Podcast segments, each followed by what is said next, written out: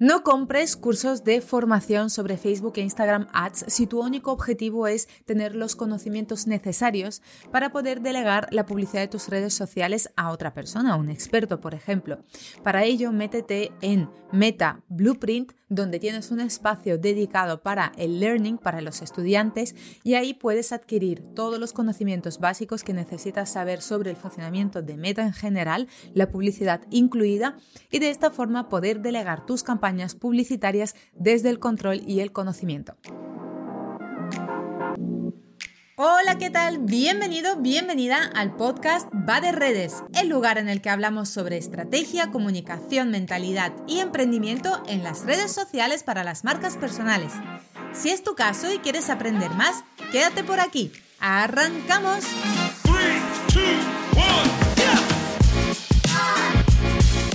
Hola, ¿qué tal? Bienvenido, bienvenida a este lunes 6 de febrero, donde arrancamos un episodio de preguntas y respuestas más.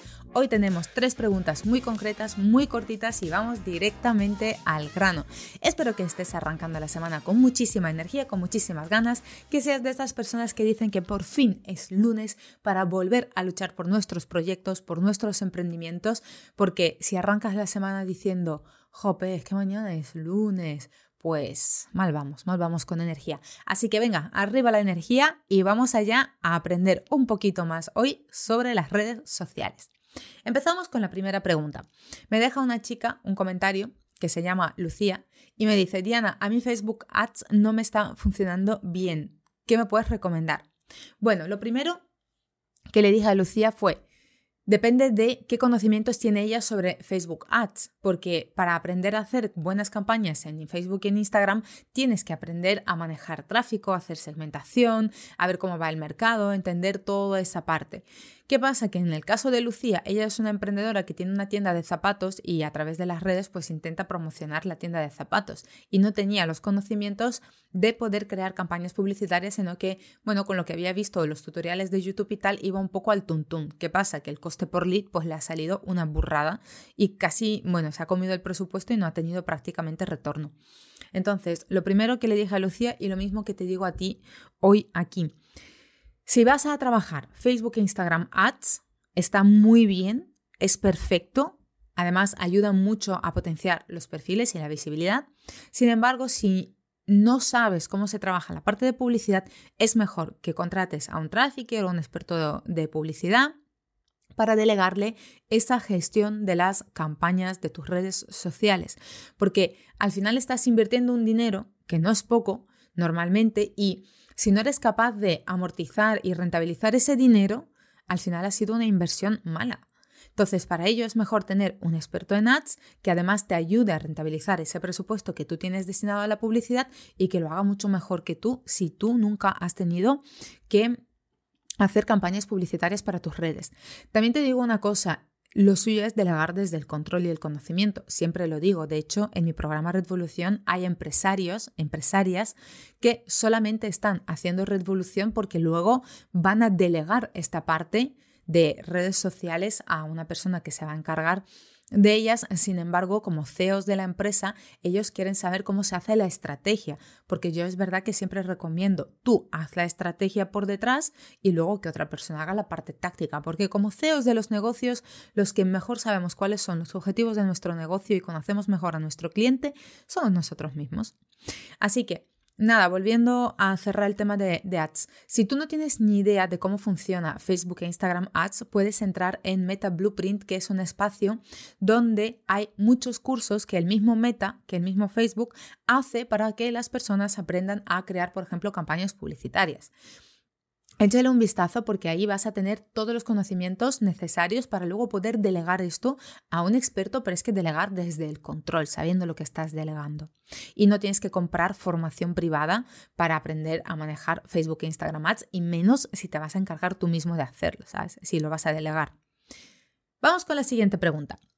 Hola Diana, soy Laura y voy a cambiar de negocio. Antes estaba vendiendo productos veganos y ahora voy a ir un poco más allá y voy a mezclar productos con servicios porque tengo una tienda y un estudio al lado. ¿Qué hago con mi cuenta de redes sociales? Necesito empezar desde cero. ¿Qué me recomiendas? Bueno, A ver, esto es un tema muy común. Muchas veces con los emprendimientos vamos cambiando de, negocio porque arrancamos una línea, vemos que a lo mejor no es por ahí, queremos irnos por otra, probamos a ver qué tal, hasta que encontramos aquella que sí es. Aquí es verdad que siempre se da la duda de qué hago con las redes. Porque a veces cambiamos de marca, de negocio, de logo, de, de productos, de servicios. En este caso, lo más importante es, aunque tú hayas cambiado la marca, Em, o los colores corporativos y tal, pero lo que vas a vender sigue estando dirigido al mismo público objetivo, no necesitas cambiar de redes sociales. En el caso de esta chica, por ejemplo, lo que yo le aconsejé en su momento es que simplemente a través de las redes comunicara que ahora al lado de la tienda pues va a haber un estudio donde también se pueden dar servicios de X de lo que ella hacía en este momento. Hacía algo de terapias holísticas. Así que en este caso, si el nicho es el mismo y simplemente tú añades un nuevo producto o servicio que va destinado al mismo nicho, no necesitas crear una nueva cuenta de Instagram, incluso aunque cambies el nombre. Simplemente prepara a las personas, comunícales, ve diciendo durante un tiempo, una o dos semanas o algo así, de que estás haciendo cambios, de que esto va a dar un giro, de que vas a, va a ver, estamos trabajando en un nuevo branding, en un nuevo logo, en una nueva marca, eh, estamos trabajando en potenciar nuevos servicios, por ejemplo, es ir calentando a las personas para que cuando se haga el cambio ese mismo día, pues la gente no le pille un poco de, uy, ¿qué está pasando aquí? ¿no? Así que siempre y cuando añadimos un producto o servicio más y está dirigido al mismo nicho, no hay necesidad de cambio de cuentas. Y por último, una pregunta corta y rápida es, Diana, ¿cómo lidias con los haters? He hecho varios episodios sobre el tema de los haters, pero lo principal, y te digo que es lo que más, más, más me ha ayudado a mí, es entender que para gustos los colores, que hay mucha gente que en internet se siente muy valiente para decirte cosas que luego a la cara no te diría, así que pasa olímpicamente de los haters, responde de la forma más educada cuando lo consideres oportuno y en el resto del tiempo simplemente te la tiene que soplar literalmente. Porque de hecho, hay compañeros que han comentado en un grupo en el que estamos de marketing que hay personas que están tan aburridas con su vida que están esperando a que tú subas un contenido en cualquier red social solamente para ponerte un algo negativo. Así que, pues nada, yo también lo viví con, con los hoteles, con los clientes y lo único que puedes hacer es pasar del tema.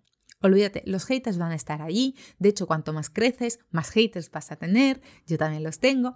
Y no pasa nada. Es una opinión más, válida al igual que la de todo el mundo.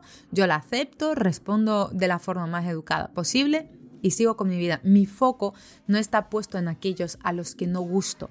Mi foco está puesto en los que a aquellos a los que sí les gusto y además les ayudo y les aporto. Y con esto y un bizcocho, episodio corto y nos vamos al siguiente. Hasta mañana. Chao, chao. Nada más y nada menos por hoy.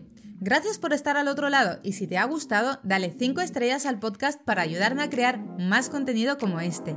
Nos vemos también en Instagram donde puedes encontrarme como arroba hola Diana Marín. Un besazo enorme, hasta mañana, chao chao.